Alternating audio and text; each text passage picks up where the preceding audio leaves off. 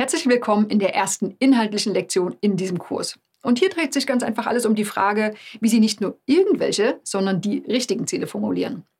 Dabei geht es noch gar nicht in erster Linie um Ihre persönlichen richtigen Ziele, sondern generell erstmal um verschiedene Zielarten oder Zielkategorien, die sich laut Forschung als besonders effektiv erwiesen haben.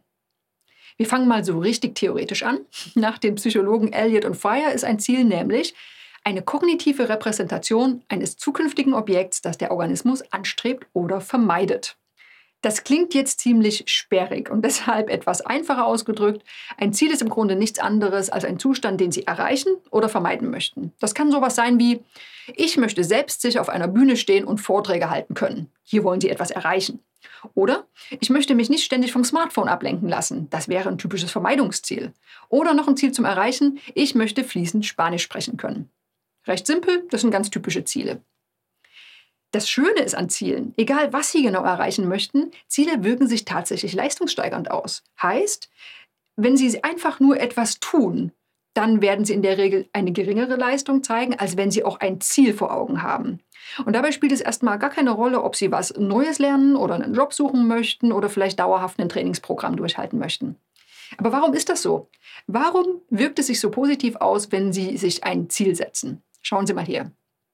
Erstens, Ziele geben Orientierung. Also sie setzen einen klaren Fokus.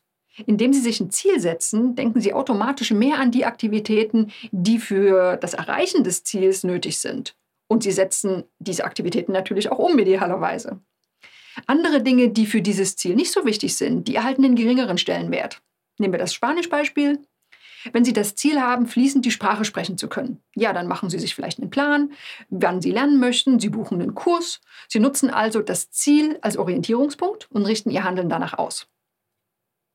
Dann haben wir die Aktivierung. Ne, Sie kommen ganz einfach in die Gänge. Ne, wenn Sie im nächsten Urlaub schon fließend Spanisch sprechen können möchten, ja, dann gibt es ja ein gewisses Gefühl von Dringlichkeit und Sie werden automatisch aktiviert, auch tatsächlich etwas für dieses Ziel zu tun. Und dann mögen diese Ziele einfach Leistung steigern, weil sie ganz einfach motivieren. Ne? Die geben Motivation. Und das kennen Sie sicherlich auch. Stellen Sie sich mal vor, Sie erreichen ein Ziel. Sie können sich zum Beispiel auf Spanisch erstmal so vorsichtig, ja, etwas brüchig noch unterhalten. Dann wird automatisch Ihr Selbstvertrauen wachsen. Und das steigert dann wiederum die Motivation, noch ganz andere Ziele zu verfolgen. Vielleicht möchten Sie ja noch besser Spanisch sprechen. Oder vielleicht denken Sie, hey, das hat ja jetzt so richtig gut geklappt. Wie wäre es denn jetzt mit Portugiesisch zum Beispiel?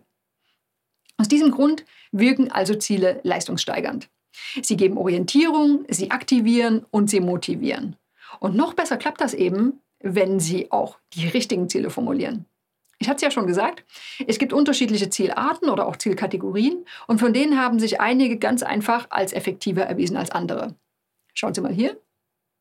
Es gibt einmal die Unterscheidung nach der zeitlichen Nähe, also kurz- und langfristige Ziele. Zum Beispiel Gespräch mit meiner Vorgesetzten in dieser Woche suchen, das wäre natürlich kurzfristig, oder neue Laufbahn einschlagen, das wäre eher ein langfristiges Ziel. Dann können Sie die Ziele unterscheiden nach der Handlungsorientierung, also nach Weg von Zielen und Hinzuzielen. Mit dem Rauchen aufhören, das wäre ein typisches Weg von Ziel. Sie möchten also weg von etwas. Gesünder leben, ja, da wollen Sie zu etwas Neuem und Positivem hin. Nach dem Zweck können Sie unterscheiden, und zwar in Lern- und Leistungsziele. Spanisch lernen, das wäre ein typisches Lernziel. Da steht jetzt kein konkretes Ergebnis im Mittelpunkt. Oder aber den Spanischkurs mit voller Punktzahl abschließen. Hier haben wir ein klassisches Leistungsziel. Die nächste Unterscheidung, es gibt spezifische und unspezifische Ziele. 10 Kilo abnehmen innerhalb von 365 Tagen wäre sehr konkret. Fitter werden, ja, das ist unspezifisch und sehr vage. Das kann im Grunde genommen alles Mögliche bedeuten. Ja, und dann haben wir noch die Unterscheidung in Endergebnis und Prozessziel oder auch dauerhafte Veränderung genannt. Wenn Sie das Ziel haben, hm, ich möchte den Vortrag auf der Konferenz halten, dann geht es um ein Endergebnis. Ne? Wenn der Vortrag gehalten wurde, dann haben Sie das Ziel erreicht. Schluss. Bei regelmäßig Sport treiben, da sieht das nämlich schon ganz anders aus. Da müssen Sie nämlich dauerhaft dranbleiben. Das ist also ein sogenanntes Prozessziel oder eine dauerhafte Veränderung. Ja, das sind eine ganze Menge Zielarten und auf jede von diesen Unterscheidungen gehen wir in den nächsten Abschnitten mal genauer ein.